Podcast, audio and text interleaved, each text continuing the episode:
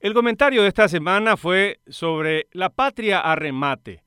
Una información que inicialmente no tuvo mucha difusión más allá del aviso oficial que como exigencia se establece para un trámite de este tipo. Algunas voces sí encendieron la alarma en las redes sociales, entre ellas apareció la voz de un diario digital alertando sobre el intento que pretendían consumar. La intención, rematar unas 15.000 hectáreas de una histórica estancia de propiedad del Estado paraguayo que está ubicada en suelo chaqueño y que se la conoce como La Patria. Fue creada bajo el gobierno del coronel Rafael Franco, a semejanza de las estancias de La Patria que llevó adelante José Gaspar Rodríguez de Francia como un proyecto de Estado. En el caso de la estancia de La Patria, un bien que si bien no es declarado ni histórico ni culturalmente de interés del Estado paraguayo, sí tiene un valor esencial porque generó un sentido de posesión sobre el Chaco paraguayo un año después del armisticio con Bolivia. La intención era entonces marcar territorio, marcar presencia del Estado paraguayo en suelo chaqueño. ¿Qué ocurre? La semana pasada pretendieron llevarla a remate. Se generó la reacción en las redes sociales, en los medios de comunicación, y el jueves por la noche anunciaban que el remate se suspendía de forma indefinida.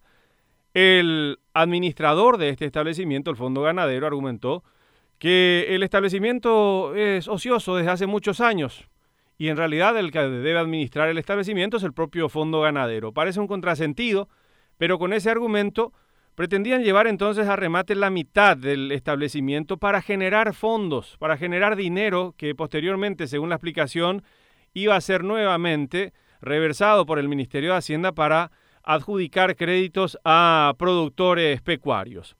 El remate se detuvo y los ojos de la opinión pública se centraron sobre este establecimiento para plantear el por qué no se le saca un mejor provecho, inclusive declarándolo, como una reserva natural, ya que de las 15.000 hectáreas rematadas, más de 13.000 son de montes. Y además de que tiene también propiedades importantes eh, con el agregado de un acuífero bajo su superficie.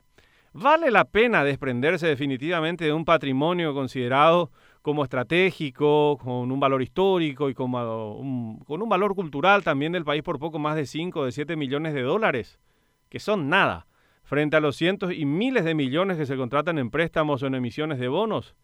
Claramente la respuesta está allí. Como cruel metáfora de título de este comentario, la patria arremate, la única opción que se le ocurre a algunos administradores a los que no se les cae alguna otra idea más que empobrecer patrimonialmente su institución a cambio de monedas que solamente son un poquito de pan para hoy y mucha hambre para mañana.